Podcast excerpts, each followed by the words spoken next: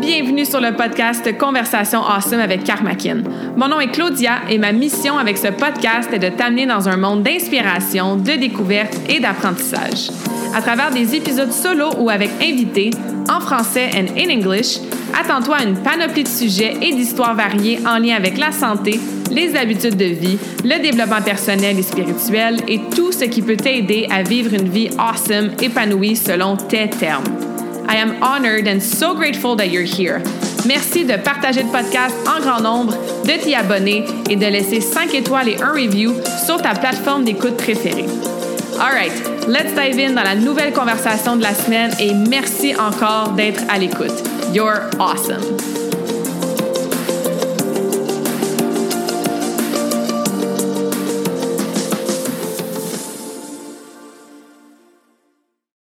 All right. Bonjour tout le monde. Bienvenue dans la nouvelle conversation Awesome de la semaine. Euh, nouvel épisode aujourd'hui avec un invité spécial. Euh, très reconnaissante de vous présenter Pierre, euh, Pierre Bouillon qui était avec nous virtuellement. avant de te souhaiter officiellement la bienvenue, je vais donner un peu de contexte aux gens qui nous écoutent. Donc, euh, moi et Pierre, c'est la première fois qu'on se parle de vive voix, mais ça fait longtemps qu'on est connectés sur Facebook, puis on s'est échangé plusieurs messages. Ça fait une couple d'années quand même, et j'ai toujours vraiment aimé lire tes posts, tes petites réflexions du dimanche que tu publiais ah, aussi. Oui, ça, hein? Euh, bon, tu travailles avec des athlètes, on va parler aussi de ton parcours, l'hypnothérapie. Donc, ça, c'est vraiment complémentaire à moi, la façon que je coach. Euh, je pense qu'on a des philosophies aussi de vie, de coaching, d'accompagnement, d'aider les gens qui sont très, très similaires. Fait que, bref, je suis très reconnaissante de te recevoir sur le podcast. Officiellement, bienvenue Pierre. Merci d'avoir accepté mon invitation. Eh bien, merci beaucoup. Bonjour Claudia. Puis oui, ça me fait très plaisir d'être avec toi. Yes, on va avoir une belle conversation, je pense, qui va amener euh, des belles prises de conscience, des outils pour les gens qui sont à l'écoute. Mais avant de rentrer là-dedans, moi, je veux savoir qu'est-ce qui t'a amené à faire ce que tu fais aujourd'hui? Donc, tu as le titre de hypnothérapeute, entre autres. Euh, tu peux nous expliquer aussi avec quel genre de clientèle tu travailles, etc. Mais qu'est-ce qui t'a amené à vouloir faire ça professionnellement? Écoute, euh, moi, j'étais en relation d'aide à la base, donc j'avais une clientèle, puis c'est comme un peu des collègues à moi qui m'ont amené l'aspect de l'hypnose comme outil thérapeutique. Fait que j'avais jamais même pensé faire ça, moi, tu sais. OK. Donc, puis c'est des gens que je connaissais qui donnaient la formation. Fait que j'ai, fait que, fait que tout de suite, puis déjà dans mes stages, je voyais l'efficacité de l'outil thérapeutique, puis je connais que dalle, là. je connais même pas ça encore, puis je me dis, my God, c'est bien, c'est bien hot cet outil-là, tu sais. Puis, puis il me parlait beaucoup parce que parce que c'est un outil qui, euh, qui est efficace, qui va euh, droit au but, euh, puis c'est un peu un peu dans ma personnalité aussi. Fait, fait en plus de ça, ben j'ai comme eu accès à des formations avec des psychologues américains qui, tu sais, sont très American Way. Ouais. Euh, fait naturellement, ça m'a dirigé vers ce genre d'approche-là, parce que ça va être de l'hypnose, il y a toutes sortes de façons de faire de l'hypnose. Mm-hmm. Donc, j'ai comme trouvé ma zone à moi, puis j'ai tombé dedans naturellement. Puis, euh, puis l'hypnose, c'est un outil thérapeutique qui fait appel au sens puis à la créativité. Puis moi, je suis un TDA, hein, donc je suis très créatif. Mm-hmm. Donc, tout dans ma tête fonctionne par pièce de théâtre, moi. Fait tout de suite, j'ai été à l'aise avec l'outil thérapeutique. Puis, puis après ça, ben la vie a fait le reste. Là, puis, puis ça, veut, veut pas, dans ma personnalité que moi j'avais, puis avec mon outil thérapeutique, ça l'a un petit peu naturellement amené une clientèle cible sans que je la force tant que ça. Fait que c'est mm-hmm. pour ça que je me suis retrouvé à être consultant en préparation mentale. Puis tu sais, ça, c'est un mot qu'on associe beaucoup aux athlètes. Puis c'est vrai, tu sais, des ateliers avec dans des sports-études tout ça. Puis j'adore ça. Euh, mais il reste que pour moi, un athlète, c'est quelqu'un qui performe. Donc, tu sais, je travaille avec des gens qui font de la télé, de la radio. Pour moi, je les traite comme des athlètes, puis c'est ce qu'ils aiment parce que c'est des performers, ces gens-là. Mm-hmm. Et ça, gratte un peu plus large, ben, tu sais, un avocat, un médecin, un, c'est tout des, pour moi, c'est tous des athlètes. Parce qu'ils sont ils doivent performer dans ce qu'ils font, tu sais. Après ça, comment mon outil thérapeutique peut éliminer les schémas qui, les schémas de comportement qu'on voit souvent de perfectionnisme ou de d'anxiété de performance qui sont associés à cette performance-là. Fait moi, j'empêche pas les gens de performer. Au contraire, mes clients, ils veulent performer. On fait juste tasser ce qui nuit à ce que ça soit sain, tout ça. Mm-hmm. c'est pour ça que c'est. Puis parce que c'est une pièce de théâtre dans ma tête, ben tu sais, justement, je faisais le calcul dernièrement. J'ai à peu près je te dirais, près de 25 000 consultations en arrière de la cravate maintenant, tu sais. Wow! Félicitations! C'est toujours, c'est toujours un recommencement. Fait que tu te tannes mm-hmm. pas. C'est comme toujours une nouvelle pièce de théâtre à chaque fois. Faut juste que tu prennes conscience de ça. Fait que tu peux pas te tanner d'une nouvelle pièce de théâtre. Fait que c'est. Mm-hmm. Ouais, je suis tombé dedans euh, quand j'étais petit, je pense. non, c'est un super beau parcours. Puis, je veux qu'on parle un peu de la performance, puis après ça, on viendra à l'hypnose pour peut-être défaire certains mythes, tu sais, parce que, ah bon, je veux dire. Il y en a encore. Hein. De moins en moins, mais tu as raison, il y en a encore. Exactement. Mais avant de, de, reparler de ça, euh, pour toi, Pierre, c'est quoi la définition de performance? Puis je te demande ça parce que moi, j'adore ce mot-là mais j'ai dû le redéfinir plusieurs fois dans ma vie. Et il y a certaines personnes qui ont une connotation euh, négative à ce mot-là ou que juste le mot performer, automatiquement, ça leur ajoute de la pression. Et moi, j'ai envie de euh, démystifier un peu ce mot-là ou d'amener peut-être une nouvelle définition parce que on peut voir ça comme une source de inner drive à s'améliorer, évoluer, avoir un impact, tu sais. Fait que toi, c'est quoi ta démission de la performance puis comment ta voix positivement? T'as tellement raison, Claudia, là. Que moi, j'écrivais des articles dans un, dans un magazine en France, un magazine sur la santé. Puis ces gens-là, ben, tu sais, moi, je suis pas un écrivain, là. Fait que j'y allais comme un peu intuitivement, puis je m'amusais à faire ça. Puis, puis ils recadraient toujours mes choses. Puis ça me ah. dérange pas. Moi, c'est pas mon travail, ça. Puis euh, ça me dérange pas, tu sais jusqu'au jour où le rédacteur en chef, je fais un, article sur l'anxiété de performance. Puis le rédacteur en chef, il, m'écrit puis il me dit Ouais, Pierre, tu sais, du coup, euh, est-ce qu'on peut euh, appeler ça de la non-performance? c'est la première fois que j'ai levé la main, j'ai dit non, tu touches pas à ce mot-là. Il est hmm. important parce que c'est pas la performance le problème, c'est l'anxiété qu'il y a à la performance. Fait que pour répondre à ta question, pour moi, la performance, c'est simplement de faire de son mieux à la hauteur de son potentiel. C'est tout. Mm-hmm. Le reste, ce qui nuit à, ce mouvement-là de la performance du geste, c'est soit ton vécu émotif par rapport aux choses qui sont arrivées avant ou le résultat que tu vas atteindre. Fait que si ton attention est prise sur le résultat, ça veut dire que là, tu es dans l'ego. Tu plus dans le mouvement de la performance puis de ce que tu as à faire. Donc, que ce soit de plaider en cours, de soit de faire une chirurgie ou de faire une compétition de patin, mm-hmm. c'est la même chose. Tu sais. Ou même d'être maman. Tu sais, j'ai beaucoup de femmes qui m'écoutent, euh, beaucoup de, de, mères de, de famille, tu sais. Puis de performer en tant que maman, ça, on fait comme, ben là, il faut que je sois parfaite. Mais, mais non. Tu sais, ce que j'entends dire, c'est peut-être que la maman parfaite d'aujourd'hui, elle s'est vachée sur son sofa puis elle s'est reposée. Puis c'était performé dans son repos, tu sais. Exact. Dans le mouvement, exactement. Tu sais. Puis ce qui, ce qui génère cette anxiété-là de performance, surtout qu'on est dans un monde où c'est facile de se comparer parce qu'à cause des réseaux sociaux et tout ça, mm-hmm. là, on reçoit une image de ce que tu devrais être ou ce que tu devrais faire pour être une bonne maman. Mais la façon que je présente la préparation mentale à mes athlètes, c'est trois étapes. Puis tu peux pas faire la deuxième si tu pas la première puis ça te prend la troisième pour faire la deuxième. Puis la première, c'est déterminer sa propre valeur comme personne. Ça veut dire connais-toi mm. toi-même. Après ça, si ta valeur est déterminée, puis tu fais les choses en fonction de ce que tu es, ben ça va être beaucoup plus facile parce que tu peux pas faire ce que tu n'es pas habilité à faire. Fait que si quelqu'un vient mm-hmm. à mon bureau, puis euh, c'est un joueur de curling, puis moi je viens en hypnose, je dis à partir de maintenant, tu vas faire des doubles axels. Ben, il en fera pas plus de doubles axels s'il n'y a pas le talent pour le faire. C'est ça, exactement. Connais-toi toi-même, tu sais. Après ça, c'est une question de se connaître puis de rythme. Mm-hmm. Simplement, tu sais.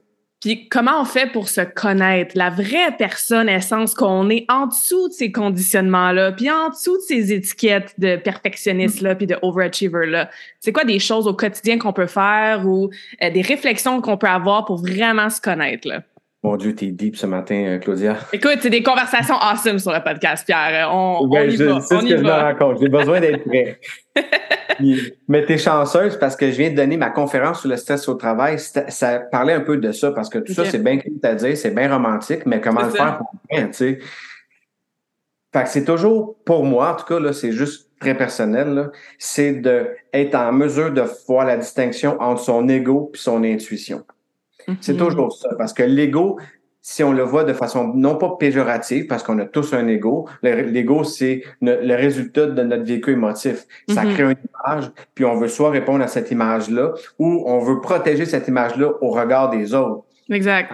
Puis on en a besoin, là, je veux dire, si on n'avait pas d'ego, il n'y aurait pas grand-chose qui se ferait, qui se ferait, là, tu sais. Que... Ben, si on fait juste les choses en fonction de notre instinct, ben on va brûler des stops parce que nous, on pense que c'est correct. Non, notre ego nous dit, ben parce qu'on veut être bien vu par la société, on va le faire, notre stop, tu sais. Exact. On veut pas éliminer l'ego, mais on veut juste un peu la tasser pour laisser place à l'intuition. Mm. C'est là que tu peux voir, est-ce que ma valeur comme personne, elle est, elle est solide? Ou bien je veux protéger cette image-là. puis la façon de voir la différence un peu entre l'ego et l'intuition, mais ben, il y a les mécanismes de défense, là, tu sais, euh, de, d'anxiété de, performance, de, de, mon Dieu, le terme m'échappe, là, mais euh, euh, de l'agressivité passive. Donc, mm. ça, c'est notre ego qui va nous faire réagir comme ça. Fait que déjà, tu peux vite le voir. Mais la grande distinction à faire entre l'ego et l'intuition, c'est la notion de temps.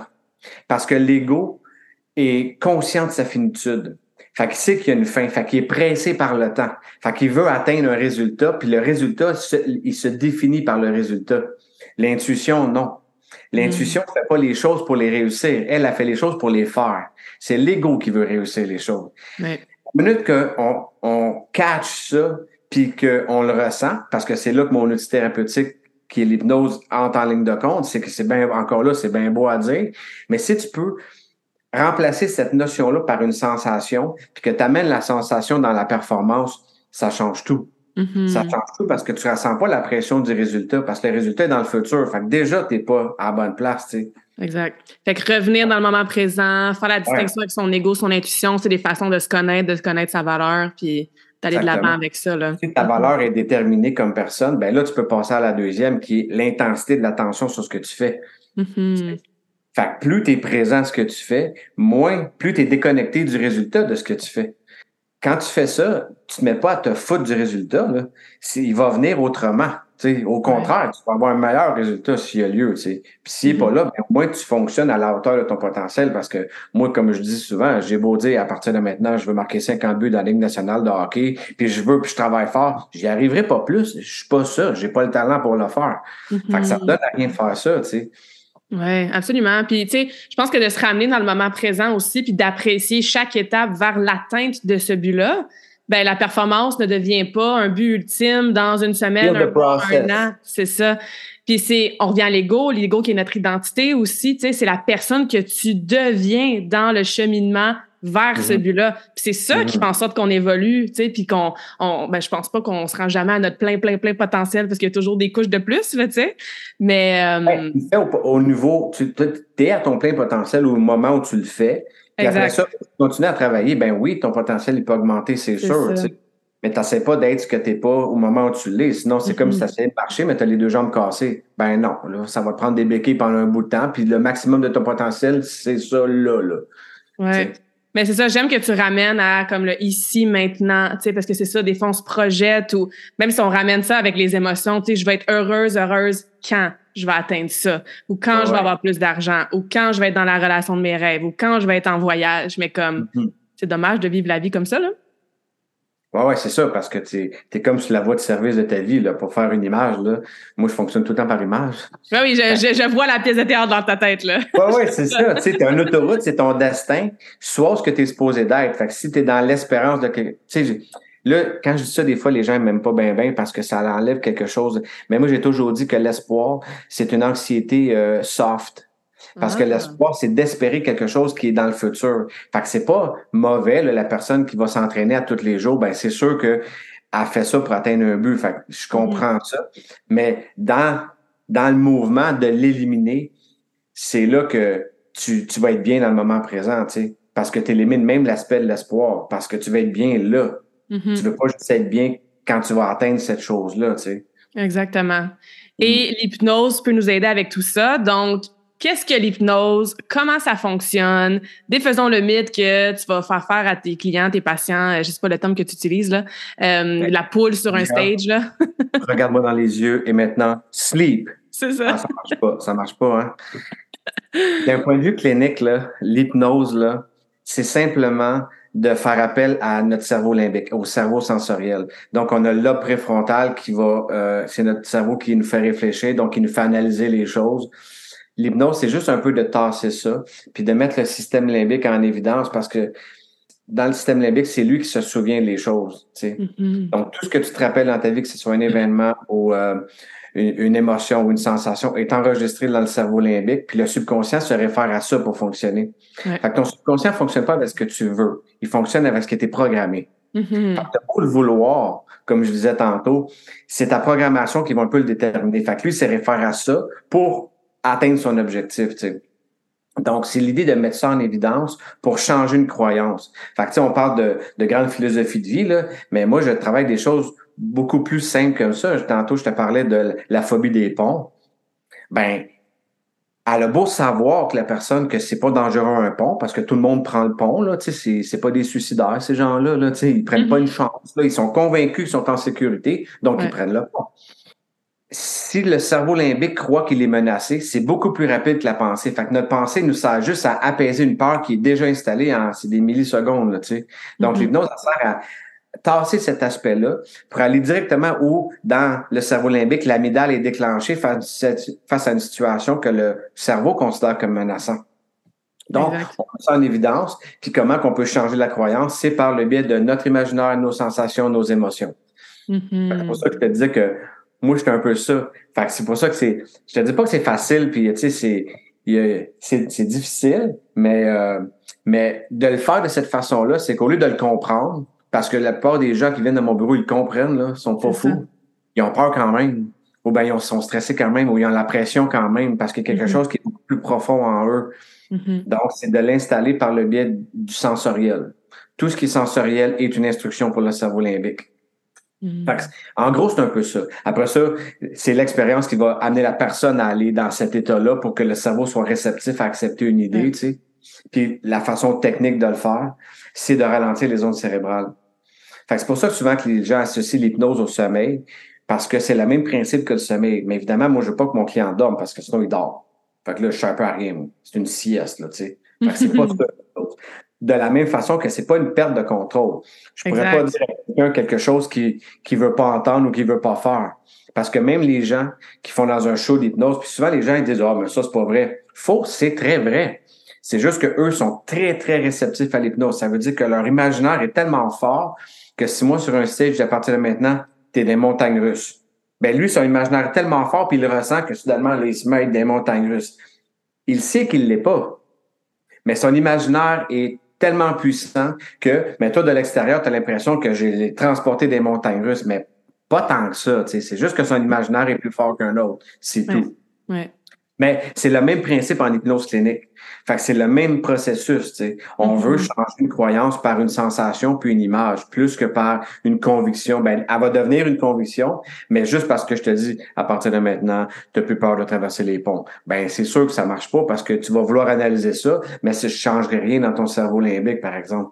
Exact. Exact. on peut faire des affaires parce que là, je te parle des ponts. À la limite, déjà, on peut le comprendre, mais j'ai des fois des. C'est pour te montrer comment le cerveau fonctionne. Tu sais. C'est tellement complexe. Puis tu sais, moi, je suis pas neurologue, là, mais que je reçois des gens qui ont des phobies qui ont aucun sens. Là. À la limite, ils sont gênés de me le dire. Et puis moi, ben, mm-hmm. comme je, ça fait longtemps que je fais ça, fait que il y a rien qui me choque. Là. Fait que j'ai vas-y. T'as tout vu, tout entendu. Ben, même si la perception est niaiseuse, la sensation est vraie. Fait que si t'as peur, t'as peur pour vrai. Fait que je peux pas juger de ta peur, moi. Mm-hmm.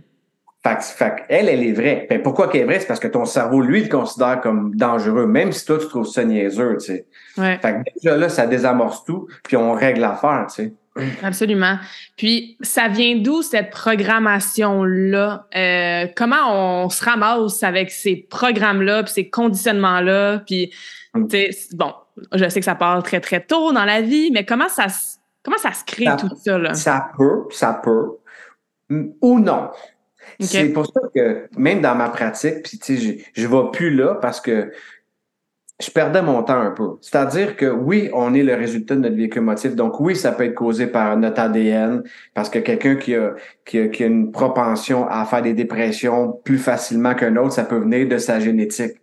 Mm-hmm. ou même juste l'anxiété, tu sais. Ah oui, j'ai une mère anxieuse, donc je veux pas. Non seulement il y a le mimétisme, donc je l'ai vu toute ma vie, mais je l'ai un peu dans mes gènes.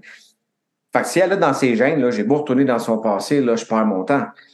On veut comme installer on veut que le, le, cerveau croit à une nouvelle sensation, puis qu'après ça, la sensation s'associe à un nouveau comportement. Puis soudainement, ben, tu sais, moi, ce que je reçois le plus, c'est des gens qui font des crises de panique. Hmm. Donc, euh, des fois, il y en a une raison, des fois, il n'y en a pas. Puis des fois, il y a des crises de panique pour une raison très particulière. Genre, à chaque fois, je vais au restaurant, là, mon cerveau s'emballe, fait qu'il veut plus aller au restaurant. À chaque fois que, ta puis à un moment donné, ben, ils font une crise de panique chez eux dans leur salon. Fait que là, ils font Colin, je suis même plus capable d'être bien tout seul chez nous, là, tranquille dans mon salon. Là.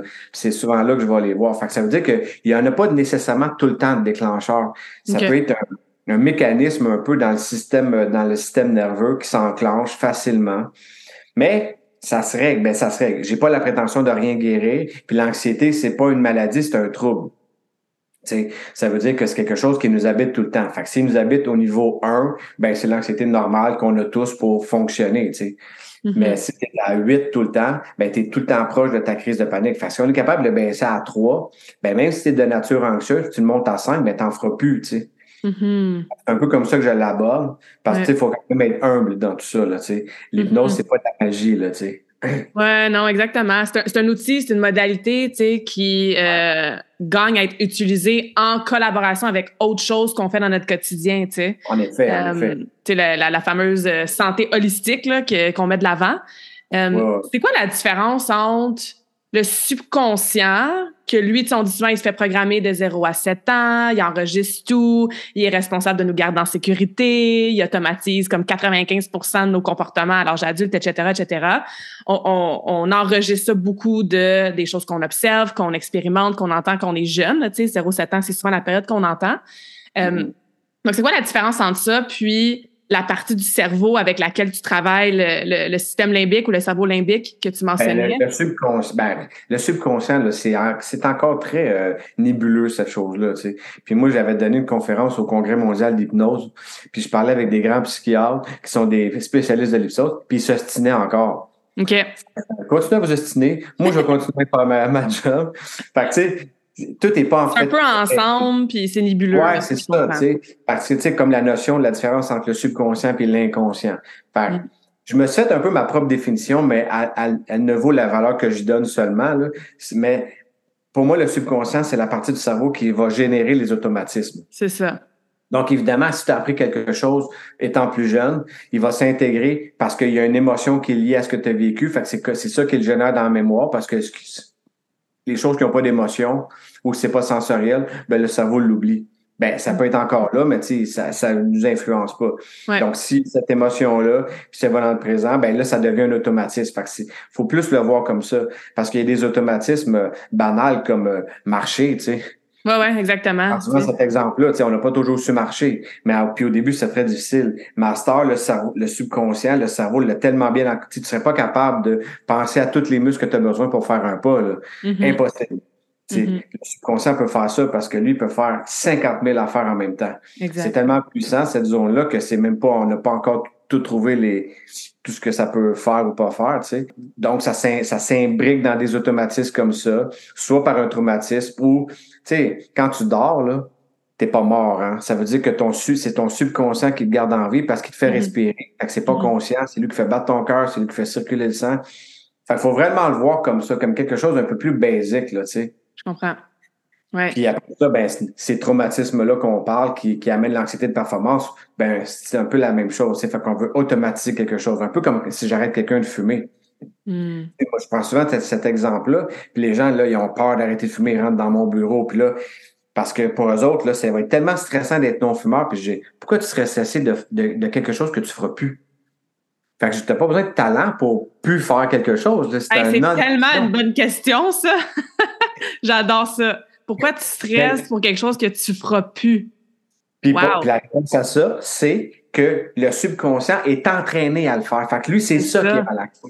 De ne pas le ah. faire, c'est ça qui est stressant. Puis ça devrait être le contraire. C'est la cigarette qui le tue. C'est ça qui devrait être stressant. non, le subconscient ne tient pas compte de ça. Lui, il reçoit une instruction, il applique l'instruction. Il ne juge pas. C'est le préfrontal qui juge. Mm-hmm. C'est pour ça que dans un show d'hypnose, puis je fais souvent ce lien-là, tout est possible. Puis même, même dans mon bureau, tout est possible parce qu'on exploite l'imaginaire de quelqu'un. Fait que des fois, je, vais améliorer une situation que je comprends pas, pas en tout. Là. Tu sais, je pourrais te donner des exemples. Mais tu sais, si dans un spectacle d'hypnose, je dis à partir de maintenant, tu combats un dragon. Puis si le, le système limbique peut se représenter un dragon, parce qu'un dragon, c'est facile, ça a des écailles, ça garoche du feu. Là. Tout le monde sait c'est quoi. Mais personne ne m'a jamais vu un, par exemple. Ça existe même pas. Mm. Il peut le voir, il combat un dragon. Fait que ça n'a même pas besoin d'être vrai pour être vrai. Comme l'anxiété. On a peur de quelque chose qui n'est pas devant nous parce qu'on l'imagine. C'est la même affaire. Mm-hmm. Puis est-ce que la visualisation, puis l'imagerie mentale, puis de se visualiser, performer, atteindre ses objectifs, c'est-tu aussi un peu comme ça que ça fonctionne, que le cerveau arrive pas tant à faire la différence entre qu'est-ce qui est vraiment, qu'est-ce qui arrive là dans le, dans, le moment présent ou qu'est-ce qui est, mettons, une visualisation, visualisation pardon, future?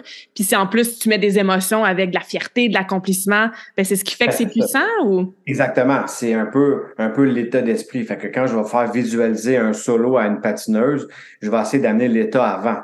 Hmm. Parce que c'est pas ce qu'elle va faire qui est important, c'est l'état dans lequel elle va le faire. C'est lui qu'elle veut mémoriser, tu sais. Puis après ça, j'ai d'autres trucs pour qu'elle puisse comme se reconnecter à, cet état-là, pour qu'elle puisse performer à la hauteur de son potentiel. Hmm. tu sais, la, visualisation, c'est c'est bien tant qu'on est capable d'y associer un état d'esprit puis une, émotion ou une sensation. Ouais, je pense que c'est là qu'il y, a une lacune. Souvent, les gens ils vont dire euh, ah, chaque matin, je me visualise atteindre tel objectif, avoir une promotion au travail, rencontrer l'homme de ma vie, euh, être en vacances, je sais pas trop où, mais ça arrive pas, fait que ça marche pas, tu sais. Mais c'est ça, ben, c'est de se mettre dans l'état comme si tu étais déjà là, que c'était déjà atteint. Ben oui puis non. Laisse-moi mettre un bémol. Parce que ce que tu viens de me dire là, c'est de visualiser le résultat. Moi, je fais jamais ah, ça. Je ne demande jamais à un athlète de se visualiser sur le podium avec la médaille dans le cou. Jamais. Je veux qu'il visualise le mouvement, ce qu'il a à faire pour l'atteindre. Puis ça viendra comme ça viendra. Fait que je ne hmm. visualise jamais le résultat de quelque chose. Fait que si oui, tu veux rencontrer quelqu'un puis tu vas avoir un chum, ben visualise-toi dans un café en train de jaser à quelqu'un. Visualise-toi faire ce qu'il y a à faire, d'aller dans une activité qui t'intéresse. Puis puis te sentir, mettons, ouvert, puis flirty, puis en confiance. OK, ah, c'est intéressant. Exactement. Super. Puis, Parce que les résultats, on ne le contrôle pas, tu sais. S'il y a une mhm. chose qu'on ne contrôle pas dans tout ça, c'est le résultat. Exact. Fait que tu ne peux pas visualiser quelque chose que tu ne contrôles pas. Mais le mouvement, lui, tu le contrôles. tu peux mhm, les actions que tu vas faire. Exactement. Oui, oui. Ah, on va tout visualiser différemment à partir de maintenant. Merci, Pierre. Tu as mentionné euh, effectivement qu'on associe souvent le sommeil à cet état-là vraiment relax, quand on dort, le subconscient, il prend le dessus. Est-ce qu'il y a une façon de s'hypnotiser un peu nous-mêmes, soit, mettons, avant d'aller dormir ou au réveil, quand justement le subconscient est un petit peu plus présent pour que ça soit plus efficace? La réponse est oui. Comment on fait ça? en fait, c'est tellement simple c'est pas facile, mais c'est simple. Fait que je dis pas que c'est facile à faire, mais c'est pas compliqué parce que il y a une règle universelle qui est associée à l'hypnose, puis après ça, tu peux l'associer à ton sommeil parce que c'est la même chose. C'est que tu peux pas être dans ta tête puis dans tes sensations en même temps. C'est un ou l'autre. Le cerveau peut pas faire. Hmm. C'est un ou l'autre. Puis L'idée d'aller dormir, c'est de ralentir les ondes cérébrales pour que tu passes de bêta, alpha, theta, oméga. Fait que tu veux ralentir les ondes cérébrales jusqu'à ce que tu tombes dans le sommeil. Mm-hmm. L'hypnose, c'est le même principe. Mais quand Hypnose, moi, on est en theta, excuse-moi de t'interrompre. Hypnose, on est alpha, entre alpha puis theta. OK. Fait que quand on dort, on est rendu vraiment dans euh, oméga. Plus bas. C'est delta, je pense. OK. Pour le sommeil. Donc, mais ce qui va t'y amener, c'est le fait de sortir de ta tête. Ça veut dire de te connecter sur ce qui est sensoriel. Donc, ça veut dire, tu on parle de la respiration. Donc, c'est pas tellement le, oui, de mieux t'oxygéner, on s'entend que c'est une bonne chose, là. Mm-hmm. Mais de sentir le mouvement de ton ventre, ben ça, c'est une sensation. Fait que c'est physique parce que c'est musculaire. Fait que si tu sens le mouvement, déjà là, tu n'es plus dans ta tête. Tu peux pas être dans ta tête puis dans ce cette attention-là que tu portes au mouvement. Tu sais. Mm-hmm. C'est très facile à concevoir, puis c'est facile à décrocher aussi. C'est pour ça que c'est pas si facile à faire. Mais tu sais, je, donne ça comme exemple, tu es dans ton auto, puis tu écoutes la radio parce que c'est intéressant. Puis à un moment donné, tu te, penses à, tu mets à penser à quelque chose, puis là, tu n'entends plus la radio. Là. Tu pourrais pas répéter ce qu'il dit pendant deux minutes que tu es dans ta tête. Ben, c'est pas parce qu'elle s'est éteinte, là. c'est parce que tu n'es plus mm. là. Mm. C'est ça qui nuit au sommeil. Fait, puis à un moment donné, bon, il te met à, se parler de quelque chose qui t'intéresse, poum, tu reviens dans le présent. tu reconnectes avec la radio. Mais elle, elle, s'est jamais éteinte, là. Mais tu mm. l'entends plus. Fait tout ce qui est sensoriel, donc un relâchement de mâchoire. Euh, moi, je, je donne souvent le truc de regarder dans le fond de sa paupière pour que tu puisses continuer à regarder pour empêcher de remonter dans ta tête parce que c'est toujours un ou l'autre. Tu peux pas faire les deux en même temps. Le cerveau peut pas faire les deux. C'est comme si euh, si tu regardes un film puis que tu lis un livre. Souvent là, surtout les jeunes, ils vont dire ça. Là, ben moi, je suis capable de faire les deux. Faux. Tu peux faire les deux, un la suite de l'autre, très très très rapidement. Ça, je te crois. Mais le cerveau peut pas faire les deux en même temps. Fait, mm-hmm. fait que si tu te connectes sur ce qui est sensoriel, automatiquement, ça ralentit tes zones cérébrales. Fait que ça, c'est le principal truc parce que, tu sais, moi, j'ai des, euh, des, gens qui vont sortir d'une séance d'hypnose super relaxés. Puis ils n'ont pas dormi, là. Mm-hmm. comment ça? Ben, parce que je t'ai sorti de ta tête. Ouais, exactement. C'est ça. Après ça, moi, je m'en sers pour changer une croyance puis pour faire notre travail, mais à la base, c'est ça. Fait qu'après ça, associé à ton sommeil, c'est le même principe. Puis si tu mm-hmm. deviens très habile à faire ça, tu peux t'endormir très rapidement. Ouais. Il y a tellement de monde hein, qui ont un sommeil de mauvaise qualité, qui ne dorment pas ah assez, que ça leur prend tellement de temps à s'endormir. Parce que justement, le petit hamster, il roule, il roule, il roule, il roule, tu sais. Fait que ça, c'est un, un, super beau euh, conseil de revenir à nos sens, revenir à notre corps. Euh. Oui, puis si je peux faire le lien aussi avec l'hypnose, parce que tu viens de dire quelque chose que hamster qui roule, fait que ça, on l'entend souvent, mais ça, ça s'appelle la loupe striatale. Fait que c'est comme le, cerveau qui a une question, puis il n'a pas la réponse. Fait qu'il cherche la question, il cherche la mm. réponse. Fait que si tu fonctionnes par questionnement, est-ce que ça va bien aller demain? Est-ce que je vais être correct? Est-ce que mes enfants vont être en santé? Est-ce que whatever? Ben, tu te poses une question, tu n'as pas la réponse. Fait que ça roule. Puis en hypnose, on fonctionne par l'affirmation. On pose pas de questions. On affirme les choses. Fait que si on mm. affirme les choses, il y a une réponse. Il n'y a pas un choix de réponse. Exact. Fait que si on fait la même chose pour notre sommeil, puis qu'on est dans l'affirmation, ben cette loupe-là, elle s'arrête, tu sais, parce que tu as une réponse, tu sais. Mm-hmm. Puis tu penses quoi des affirmations qu'on peut se dire nous-mêmes? Tu sais, exemple, on a euh, quelque chose dans lequel on veut travailler, peut-être on veut travailler notre confiance en soi, puis justement avant d'aller dormir ou le matin en se réveillant ou durant la journée, on se dit, tu sais, j'ai confiance en moi ou je suis le genre de personne qui a toujours confiance en moi ou tu sais, tu penses quoi de mm-hmm. ces affirmations-là? Ben on peut pas être contre, on peut pas être contre la vertu. Fait que c'est pas mauvais, mais je te pose la question, ça veut dire quoi la confiance en soi? Ça se définit comment? Tu sais? Mm-hmm. Pour moi, la confiance en soi, c'est pas d'avoir une pensée positive, c'est l'absence de pensée. Ah. La confiance, ce n'est que l'absence de doute, de faire quelque chose sans le questionner. C'est mm-hmm. ça la confiance. Après ça, ben, si tu le questionnes pas, ça veut pas dire que tu vas l'avoir parfaitement, mais ça veut dire que tu le questionnes pas. Fait que tu le recadres, tu le réajustes, tu, mm-hmm. tu à tout ça. Tu sais. Si tu passes pas le questionner, tu es toujours dans ta tête. Donc, c'est sûr que là, après ça, la, la réponse peut être Ouais, mais je le réussirai peut-être pas parce que l'autre fois, je l'ai pas réussi. Puis ça m'a amené un sentiment de déception, puis mon cerveau veut pas que je sois ça. Fait que je back. Mm. Fait que là, on le voit comme la confiance en soi, mais c'est juste parce que tu t'es posé la question en réalité. Si tu t'es pas posé la question, ben tu le fais. C'est ça. Tu l'as la confiance pour le faire, tu sais. Que tu sois bon ou pas bon. Tu sais. Ça, Fait que si t'es pas bon, ben tu vas échouer ce que tu fais, mais c'est pas grave, tu le fais. C'est tout. Mm-hmm. La, vie, elle va s'occuper du reste, là, tu sais. Mm-hmm. Fait que les affirmations peuvent avoir leur place, mais il faut savoir bien les formuler, j'imagine. Puis... En plus, en affirmation qu'en questionnement, premièrement. Puis oui, c'est sûr qu'entre une pensée positive et une pensée négative, t'es mieux d'avoir la positive. Fait que ça, on est d'accord. Puis mm-hmm. évidemment, ben, encore là, c'est un grand psychiatre qui m'avait dit ça, mais sûrement que tu l'as déjà entendu, là. Il m'avait dit, moi, je me dis tout le temps, ça va être une très belle journée aujourd'hui. Ouais. Après ça, il dit, mon cerveau trouve les raisons pourquoi j'ai affirmé ça. Puis il les cherche, puis il les trouve, tu sais. Exactement. Ben, notre attention va, euh, notre énergie, notre attention, ça va sur ce, sur quoi on focus, tu sais. C'est, l'exemple euh, typique de tu te mets à magasiner une voiture, puis là, tu cherches, tu veux t'acheter une Civic rouge, puis là, tu vois des Civic rouges partout. Ben, si tu, si tu, dis que ça va pas bien puis tu es stressé, tu risques de trouver des agents stresseurs puis des raisons de stresser toute ta journée, là, tu sais, toute la... Exactement. C'est c'est pour ça l'aspect du sensoriel puis du cognitif parce que ce qu'on discute de ce qu'on discute là c'est le cognitif c'est la pensée fait que c'est mhm. pas mauvais mais si le cerveau il sait pas quoi ressentir pour être heureux ben il est un peu dans le néant ouais. c'est là que quand qu'on veut amener l'aspect du sensoriel puis de dire ok mais ça veut dire quoi être bien? Ben si le cerveau le sait pas ben c'est pas où aller, tu sais. Il faut que tu mhm. donnes l'option, puis le chemin, puis un guide à suivre qui est aussi sensoriel, pas juste par la pensée. Mm-hmm. parce, que, s'il ne sait pas où aller, il va retourner à ce qu'il connaît. Il va retourner à ce qu'il connaît parce que c'est ce qui est relaxant, exactement. Tu sais. Aussi, je te dis à partir de maintenant, je veux que tu fasses des doubles axels. OK, mais si j'ai jamais été coaché à faire ça, je fais ça comment, moi, un double axel? Je ne le sais mm-hmm. pas, là. Mm-hmm. Puis, tu sais, même si je le voyais, faut que tu le files. Faut que tu le files, c'est ça. Je pense exactement. que patineuse, tu sais de quoi ouais. je parle. ben, ça me ferait à chaque fois que tu dis Black Soul parce que c'est ça. Je pense, je pense que c'est pour ça qu'on avait parlé la première, première fois. On avait parlé de patin je pense que c'est ça sur Facebook. Mais oui, moi, j'ai patiné euh, de 5 à 18 ans. J'ai coaché de 16 à 30, 31. Puis j'ai fait un petit comeback à la compétition à 29 ans, là, après 10 ans sans avoir compétitionné. À la euh, série adulte? Oui, j'avais fait adulte euh, master, là, le, top. Là, je sais, j'ai des clients qui, que je reçois qui sont dans cette catégorie-là, oui, certainement.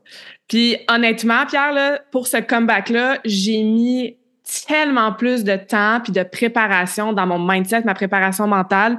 Mm. Je patinais, mettons, trois fois semaine, des sessions de genre une heure, une heure et quart.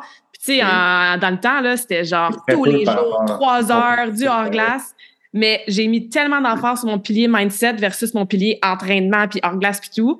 Puis je suis arrivée parce que moi c'est ça, c'était bon, je choquais souvent, manque de confiance en moi, je faisais des super belles choses en pratique, j'arrivais en compétition puis je floppais ou je popais, tu sais. Puis mon mm-hmm. dieu que ça m'atteignait tellement tellement tellement. Puis j'arrivais en compétition, tu sais, à 14, 15, 16, 17 ans, jusqu'à 18 ans, puis c'est comme si je savais déjà que j'allais mal performer, en fait. Fait que c'est sûr que mm-hmm. je me plantais. Puis à 29 mhm. ans, je me souviens, la première compétition, je l'ai pas dit à personne. J'ai été compétitionnée loin, là, pour pas que personne me connaisse. J'en ai fait une trois semaines après, plus près de chez moi. Puis j'avais invité là, ma famille, mes élèves. Tu sais, c'était vraiment cool. Puis les deux fois, j'étais comme, aïe, je le sais que je vais bien patiner. C'est même, mhm. j'ai des frissons juste à te raconter ça parce que mhm. justement, je me souviens du sensoriel, de la sensation. Puis j'ai tellement travaillé ça, je mettais ma musique dans mes oreilles, je visualisais, je le sentais, je me voyais avec la mm. médaille, euh, d'être fière de moi, d'atterrir mes mm. sauts, tu sais. Fait c'est fou si j'avais su ça à 14, 15, 16 ans, j'aurais eu une carrière un peu différente. Oui, c'est ça, parce que ce qu'on veut, c'est bien paraître à 15, 16 ans, puis ça, on est dans l'âge critique, tu sais. Fait que c'est ça qu'on veut podium, tu sais.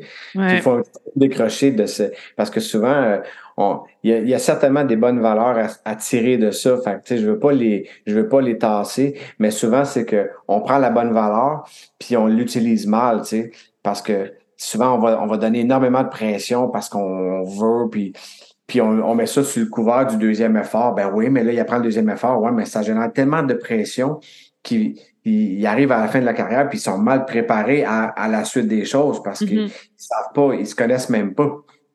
Ah ouais, c'est clair. On parlait, euh, on parlait d'ego tantôt là. Moi, quand j'ai arrêté de patiner, j'ai perdu mon identité là. Tu sais, c'était comme qui suis-je si je ne suis pas Claudia la patineuse, tu sais? Puis le deuil que tu passes à travers, puis j'étais fâchée après le patin pendant deux, trois, quatre ans là, tu sais? Fait que, euh, oh non, c'est euh, c'est quelque chose. Mais ça m'amène à penser au stress, tu sais, qui est quelque chose qu'on parlait. Je sais que tu as fait une conférence là-dessus dernièrement aussi. Il y a beaucoup de gens qui sont stressés dans la vie. Euh, il y a des mythes aussi avec le stress. Hein? Y a-tu vraiment du bon stress? Y a-tu du mauvais stress? Le stress, c'est-tu pas juste une réponse physiologique? Il y a la ben. perception de, du stress. Tu sais, moi, j'aime dire l'exemple, il peut y avoir une situation qui se passe dans ta face, on est cinq personnes, ben les cinq personnes, on va tous avoir une réponse physiologique, mais on va interpréter, percevoir, réagir différemment avec la même situation. Fait que, mhm. bref, parlons du stress. Toi, comment tu le définis? Qu'est-ce qui fait en sorte qu'il y a des gens bien stressés dans la vie? Il y en a qui sont bien stressés, mais qui le gèrent mieux. Faut-tu le gérer? Faut-tu l'accepter? Fait que, tu sais, parlons un peu de, de, de ce gros, cette ben grosse bébite qu'est le stress qui nous préoccupe beaucoup. Ouais, qui est le mal du siècle, hein, parce que tout va tellement plus vite que c'est comme si ça va maintenant plus vite que notre cerveau. Fait que, tu sais, là, jusqu'à jusque dans les années 60, 80, même 90, ça accélérait, mais on dirait qu'on était capable de cogiter tout ça encore. Puis là, ça va tellement vite que ça va plus vite qu'on est capable de l'encaisser. Mais pour moi, le stress est ni positif ni négatif. C'est la, comme tu dis si bien, la réponse physiologique à une perception, à une situation. Ben, tu sais, si le, le stress qu'on ressent est devant une menace réelle, ben il, est positif. Tu sais. C'est ça. Il est, ben, il est très positif. Tu sais. Souvent, le stress négatif, ça va être une perception en fonction d'une menace qui n'est pas réellement là, tu sais, qui est encore là liée à l'ego. Mais sinon, le stress, euh, tu sais, l'hormone du cortisol qui est libérée par les surrénales, si on n'en libère plus, on tombera à terre. Mm-hmm. Fait que c'est utile. Là. Mm-hmm. On en a besoin. Là, ça nous permet de fonctionner. Là, C'est la surabondance. Puis c'est ça la différence entre une dépression et un burn-out. C'est qu'en burn-out, c'est un assèchement des surrénales qui fait que les surrénales libèrent plus le cortisol, puis on tombe dans des états de fatigue tellement profonds. Puis là, les performants, ils disent tout le temps ça. Donne-moi deux semaines, j'en reviens, t'en fais pas, parce qu'ils veulent revenir ce qui était. Ça ne fonctionne pas comme ça. Mm-hmm. c'est très, très long à ce que les surrénales se remettent à fonctionner. Fait qu'on veut pas se rendre là. Mais sinon, le stress, à la limite, c'est un peu banal. Notre cerveau, il, va, est capable de le faire par lui-même, là, de fonctionner avec les, le cortisol. Puis le reste, c'est une question, comme tu dis, de perception. Mm-hmm. Puis comment on peut faire pour améliorer notre perception envers ces agents stresseurs-là pour pas être dans un stress chronique tout le temps? On parlait de la respiration tantôt que oui, mais non. ben, non, non, non, mais oui. Puis c'est drôle parce que c'est ce que je disais. Je ben, on va en parler de la respiration parce que parce que ma communauté va me bâcher dessus si j'en parle pas. Mais c'est que c'est essentiel quand même. Fait que c'est pas que je le parce que il y a, il y a une hormone qui s'appelle le DHEA qui est libérée, qui est un peu inversement proportionnelle au cortisol. La respiration qui recrée comme la, la sécrétion de DHEA, c'est le déhydroépiandrostérone. Mais il l'appelle plus communément l'hormone de jouvence. Parce que c'est un hormone qui un peu ralentit le vieillissement. Fait que c'est tout le temps un ou l'autre. Donc, si tu as le cortisol dans le plafond, t'empêches l'autre d'être sécrété. Fait que c'est tout le temps un ou l'autre. Puis une des seules choses physiologiquement qui permettent de sécréter du DHA, c'est la respiration abdominale c'est elle qui va passer ton système nerveux de sympathique à parasympathique. Fait que le mm-hmm. sympathique, c'est pour te mettre devant la menace, pour réagir devant la menace, puis le parasympathique, ça régule ton organisme, tu sais. Mm-hmm. Mais l'hormone du DHEA, elle fait plein de bonnes choses. Elle augmente, euh, elle, l'aide au sommeil, elle aide au système immunitaire. Fait fait, mais c'est, ça, ça, pour baisser le stress, peu importe si on est de nature anxieuse ou pas, ces exercices-là, parce que moi, je suis pas un anxieux dans la vie, mais j'ai un travail tellement mental que je le fais presque deux fois par jour. Dix minutes, je m'arrête, je me reconnecte. Fait j'ai rien à faire, là. Je suis pas un anxieux, j'ai pas de croyance à changer, mais j'ai besoin de me reconnecter pour chasser la fatigue qui vient de mon travail, puis mm-hmm. baisser le niveau de cortisol, puis retrouver la capacité puis le focus sur ce que j'ai à faire, là, tu sais. Mm-hmm il y a une affaire dans, mes, dans la préparation de ma conférence que j'ai un petit peu découvert, mais puis là, je trouvais ça intéressant parce que c'est euh, un peu lié à l'hypnose. Tu sais, je le faisais sans le savoir. Ça s'appelle le Nixen. Connais-tu ça? Non. C'est hollandais. Puis, fait que les performants m'aimeront pas, là. Ou ils sont tellement pas habitués à ça que les autres considèrent que c'est une perte de temps, mais c'est tellement pas une perte de temps parce que c'est une reconnexion des chemins neuronaux dans le cerveau. C'est l'art de ne rien faire. Hmm. Il faut que ça, c'est dur. Ben, pour les perfectionnistes, les performants, c'est très difficile parce que autres, ils veulent faire quelque chose, puis c'est le résultat de cette chose-là qui leur fait du bien. Exact. Fait que le reste, c'est ma main. ben, c'est ça, tu sais. C'est ma clientèle beaucoup, ça. Mais il reste que ne rien faire, c'est faire quelque chose. Fait qu'il faut que ça fasse partie quasiment de ta routine, tu sais. C'est ça. Parce que moi, les, athlètes avec qui je travaille, ils me disent, ils, sont tous pareils. Je suis sûr que tu faisais ça. Quand il y a une grosse compétition qui s'en vient, ils veulent juste en faire plus, eux autres. Ils ben veulent pas en faire moins, C'est ça. Puis moi, je leur dis tout le temps, fais-les. Parce que tu es en forme, tu es capable d'en prendre tant que tu fais la même chose avec tes moments de repos. Il faut que tu augmentes tes moments de repos, sinon tu as beau être en forme, tu vas crasher quand même. Ça devient du mm-hmm. surentraînement de toute façon. Fait qu'il faut toujours que tu gardes l'équilibre là-dedans. Après ça, mm-hmm. ben, ça, on parle d'athlète, mais c'est bon pour tout le monde. Là. La, mère ou, la, mère ou, le père au foyer, hein? il y a les pères au mm-hmm. foyer. Absolument. Ou, le comptable ou euh, tout ça, là, tu sais. Le tu relais là-dessus. Euh, moi, je l'ai un peu découvert par hasard, tu sais. Puis c'est vraiment intéressant. Oui, oui, c'est clair, c'est clair, c'est clair. Mais c'est parce que en plus, dans la société d'aujourd'hui, on est toujours sur nos téléphones, on est surstimulé, on est distrait, euh, on fait justement du multitasking, mais il n'y a personne vraiment qui est fait pour faire du multitasking de façon efficace. Là, fait que c'est ça, c'est de, ralentir, de rien faire, de se connecter à sa respiration, à ses sens. Ben, c'est ce qui nous ramène dans notre intuition. Si on revient à ce qu'on disait au début, à se connaître, puis à se donner ce qu'on a de besoin, puis à prendre conscience de ah, peut-être ces patterns-là qu'on a encore, puis qu'on voudrait peut-être travailler ou laisser aller grâce à l'hypnose, entre autres, ou grâce à autre chose, tu sais. Comme outil, oui, mais tu sais, tu parles du multitasking, là. C'est pas tellement que tu fasses plusieurs choses, c'est que tu penses à une affaire pendant que tu fais celle-là. Fait que si tu as quatre affaires devant toi, mais que tu trouves la capacité de, de ramener ton attention sur chacune à chaque fois que tu le fais, puis que tu trouves le rythme, parce que tantôt, je te parlais de la connaissance de soi. Ça, c'est un aspect, mais le reste, c'est une question de rythme. Fait le bien-être, la plénitude, pour moi, vient de deux choses. La connaissance de soi et la conscience du moment. Hmm. Donc, ça veut dire que tu peux avoir cinq affaires devant toi, mais si tu es conscient de chaque chose, puis que tu es concentré sur chacune de ces choses-là, puis que tu maîtrises le rythme, il n'y en a pas tant de problèmes.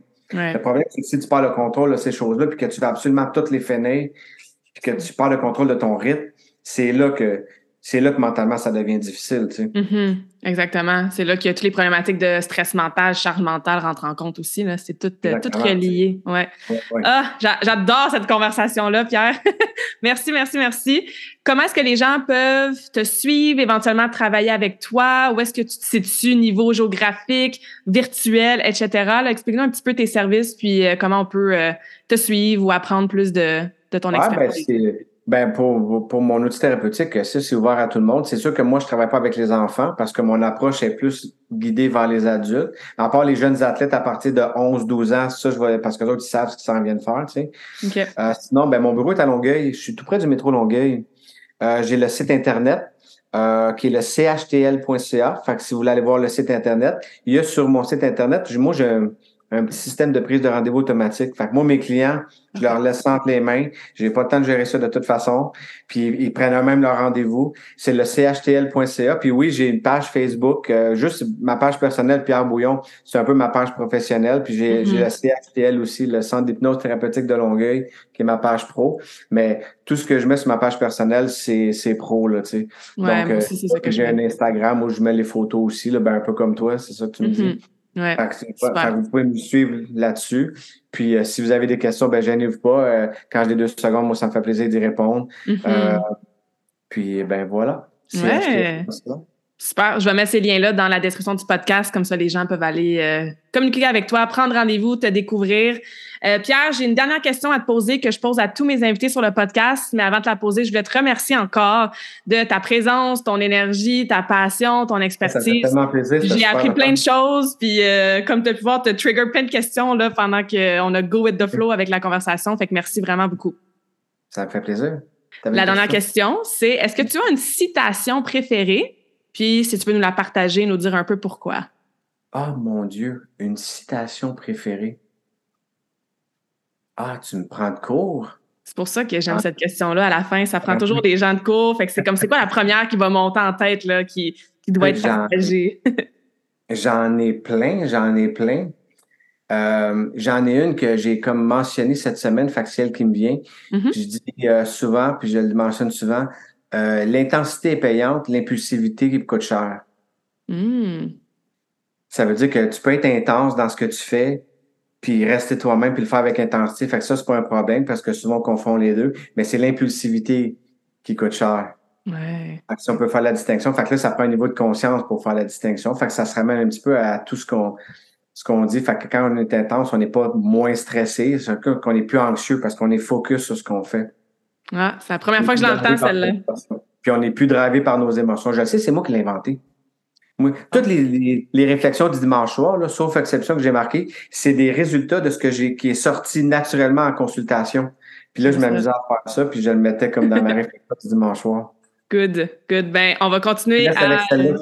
Ouais, c'est ça. Merci. On va continuer à suivre tes réflexions. Euh, Pierre, merci encore d'avoir été euh, présent sur le podcast. Bonne journée.